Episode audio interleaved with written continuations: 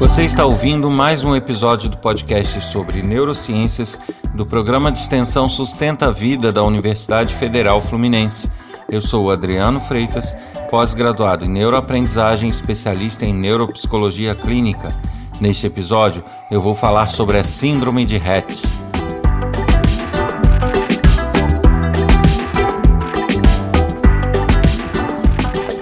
Como de costume, eu volto a convidar todos para que acessem meu site www.adrianofreitas.com, que nele tem acesso aos meus canais de YouTube e outras fontes de informação sobre as neurociências, trechos de aula, palestras.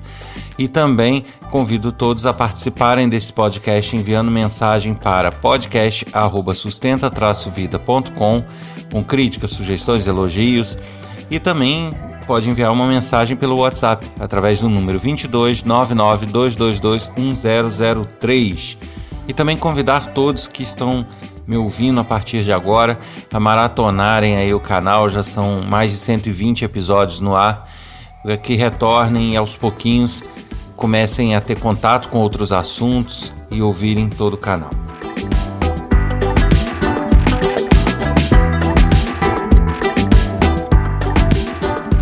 Pois bem, o assunto de hoje é a síndrome de Rett, que foi uma sugestão que foi recebida, falar um pouquinho sobre essa síndrome, para que as pessoas conheçam e saibam as diferenças entre a síndrome de Rett e algumas pessoas que são classificadas como do espectro autista. Mas eu preciso esclarecer um pouquinho do que se trata essa síndrome, né? Essa síndrome, na verdade, é uma deficiência genética apesar de ser genética, ela não é hereditária, não necessariamente não tem uma carga de hereditariedade, mas ela é uma falha em um cromossomo X. É uma falha numa proteína, né, o MSCP2, que na verdade ocorre muito mais em meninas. É, a síndrome é mais frequente, apesar de rara, é mais frequente em menina do que em menino. No caso dos meninos, ela fatal, né? Não tem como é, evitar e rar, raríssimos casos são os que ultrapassam dois anos, dois, três anos. Geralmente os meninos morrem rápido, justamente porque meninos possuem os cromossomos X e Y. E aí ele começa a ter problemas respiratórios e tudo e não suporta, geralmente vem a morrer. Já no caso das meninas, elas possuem 2x, elas possuem XX e não XY.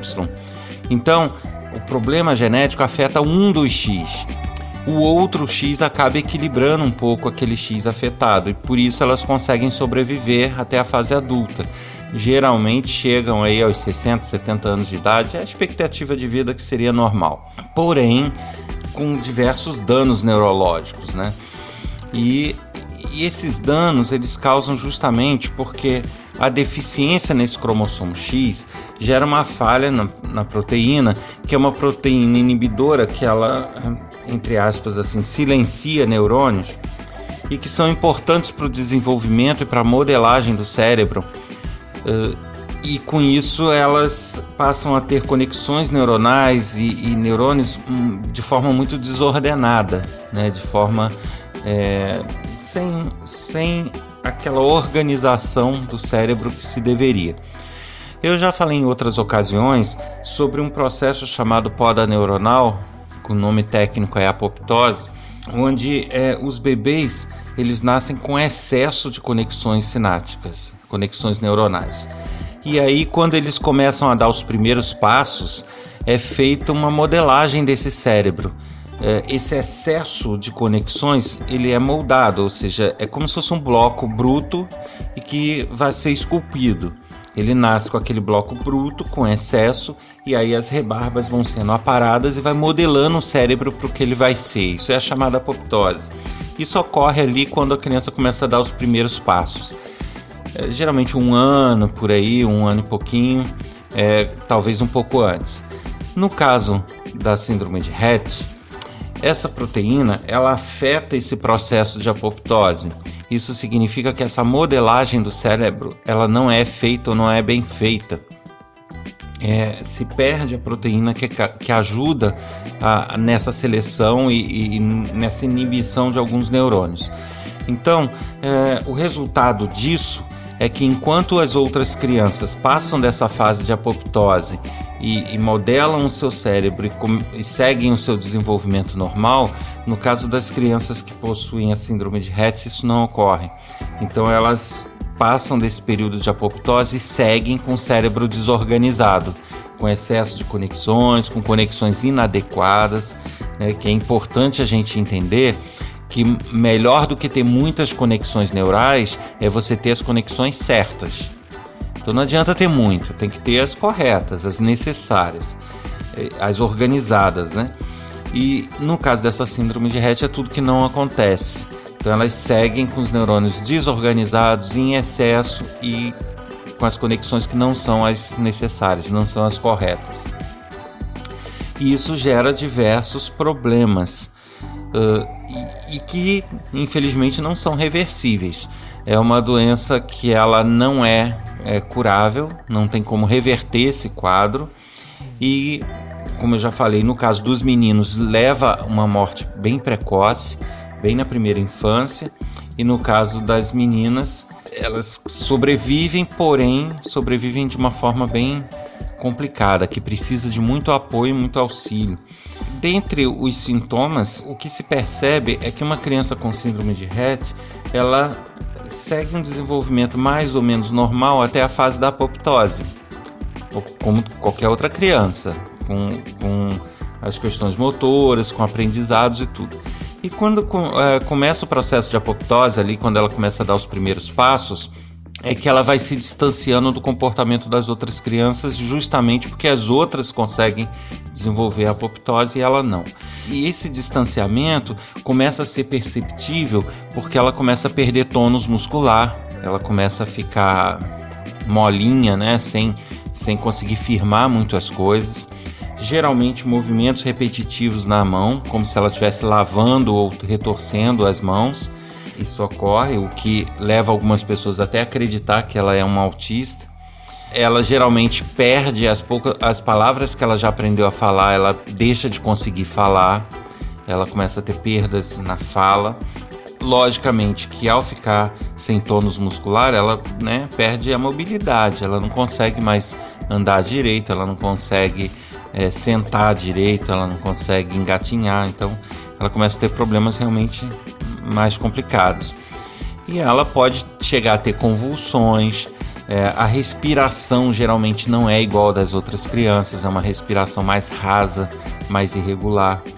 Também pode ter distúrbios do sono e se percebe que a taxa de crescimento também muda, né? ela não, não se desenvolve fisicamente como as outras crianças. Geralmente, até a, a questão do crescimento da cabeça também muda. Então, se percebe que a cabeça não acompanha o crescimento da criança, assim como pés e mãos também não, as extremidades. Então, se percebe alterações no crescimento, na sociabilização, na questão da fala e em questões motoras. E o principal, a principal diferença, né, é que algumas pessoas acham que se trata de um autista, só que não. Um autista, ele tem total repulsa, né? Ele não, não gosta da interação social, ele não tolera isso. Ele prefere coisas do que pessoas. Então, um autista, ele tem a característica de se interter ou se interessar muito por objetos e por coisas que às vezes a gente não, não dá essa importância mas quanto às pessoas e aos relacionamentos fica em segundo plano. Ele não, não é, é, não gosta muito disso. Já quem tem síndrome de Rett, não, ela gosta de atenção. Ela gosta de ter alguém ali ajudando ela ou gosta de ter atenção de pessoas, gosta dessa interação social, só que ela não é capaz de fazer, ela não consegue. Então, por mais que ela goste de ter um apoio, ter gente por perto, ela não consegue mais conversar, ela não consegue né, interagir com essa pessoa, ela não consegue fazer nada. Basicamente seria uma presença de acompanhamento, ela não, não consegue interagir muito bem. E, e isso é, é, um dos principais diferenciadores de quem tem síndrome de Rett com um autista, é na questão da interação social, um gosta, outro não. Apesar de que quem tem síndrome de Rett vai tendo um declínio muito grande à medida que vai é, tendo comprometimentos no seu desenvolvimento. Então, quem tem síndrome de Rett, ele vai tendo problemas cognitivos graves e irreversíveis. Ele não consegue aprender certas coisas, não consegue entender muitas coisas que você fala, não consegue se expressar. Então, é, é uma criança que vai tendo comprometimentos sérios cognitivos o tratamento, na verdade, não tem assim uma cura, como eu falei, não tem muito o que fazer, uh, mas precisa-se de um acompanhamento multidisciplinar justamente para poder monitorar as questões cardíacas, respiratórias, porque como ele tem uma respiração mais rasa e mais complicada, mais irregular, ela pode, por consequência, ter também problemas cardíacos. Então é necessário um acompanhamento dessa parte, né, cardiovascular e respiratória, para que ela possa sobreviver mais tempo. Então é necessário um acompanhamento médico com relação à fala, cognição e interação, ela precisa de terapeutas específicos que sabem e têm um know-how para lidar com esse tipo de síndrome, para que faça estimulações e tudo, para que essa perda seja o menor possível dentro do quadro. A perda vai ocorrer, ela não, isso não significa que com a terapia ela vai recompor as suas capacidades, não vai, mas o que se pode tentar é frear um pouco, é tentar conter um pouco essa perda de habilidades. Da mesma forma, é, terapias de fala, né, é, fonoaudiólogos. Então, na verdade, é um tratamento complexo, precisa do acompanhamento de vários especialistas, que vai de fonoaudiologia até cardiologia, e que realmente é, precisa ser frequente. Né? Não é um acompanhamento no sentido de ir uma, duas vezes por ano e ficar monitorando, não. É, no caso de um cardiologista, tem que ser intenso, justamente porque a qualquer momento pode aparecer um problema, uma arritmia, alguma coisa nesse sentido. Da mesma forma, aqueles que tentam estimular para que se perca menos habilidades também precisam estar presentes no dia a dia dessa criança, porque não adianta uma estimulação ser muito espaçada que ela não vai surtir efeito algum. Então, é, é uma síndrome complicada e que as pessoas que estão ao redor percebem uma degeneração geral e rápida em, em muitos casos e que é, as pessoas se tornam impotentes, né? não tem como conter muito isso. Mas busca né, pesquisas e, e estudos, mas até o momento sem, sem chance de reversão. Bom, e o conselho que se pode dar é justamente é que quando se percebe lá na primeira infância, né, lá com um ano de idade, com oito meses, com um ano e dois meses, se percebe que a criança está ficando mais molinha e está perdendo algumas habilidades, o importante é correr logo, tentar diagnosticar logo, tentar identificar o que, que é, para justamente através das terapias tentar frear o avanço. Né? Então, o que se pode fazer hoje é isso é, não é esperar é, se implantar, ficar muito grave, para a partir desse muito grave tentar cuidar, porque aí já não tem mais reversão. A ideia é justamente tentar identificar o mais cedo possível e fornecer a essa criança todas as terapias necessárias a partir dessa identificação para tentar frear um pouco essa perda de habilidades. Mas é importante que se saiba que realmente não há muito a se fazer. Dentre as características, né, como eu já falei, além do tônus muscular e do comprometimento de fala, as capacidades cognitivas são muito comprometidas, não se consegue muito né, aprender novas coisas, até porque a, a compreensão também fica comprometida. E é, mas se percebe também que a criança sofre e o indivíduo sofre com transtornos do sono e muitas vezes até com pesadelos e ele não consegue se expressar sobre isso e às vezes isso gera um comportamento de irritabilidade. Justamente por sofrer várias coisas e não ter nem como se comunicar, isso vai gerando um grau de irritabilidade e ansiedade muito grande. Então você percebe que além de todos os comprometimentos que o indivíduo tem, ele passa a ser extremamente ansioso e extremamente irritado em algumas situações.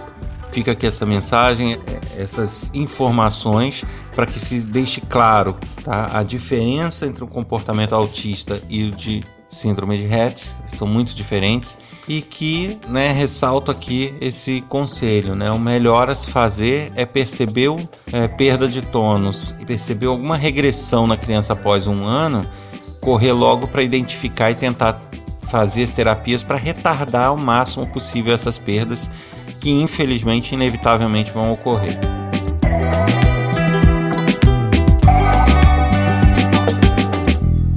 Você ouviu mais um episódio do podcast sobre neurociências do programa de extensão Sustenta a Vida da Universidade Federal Fluminense.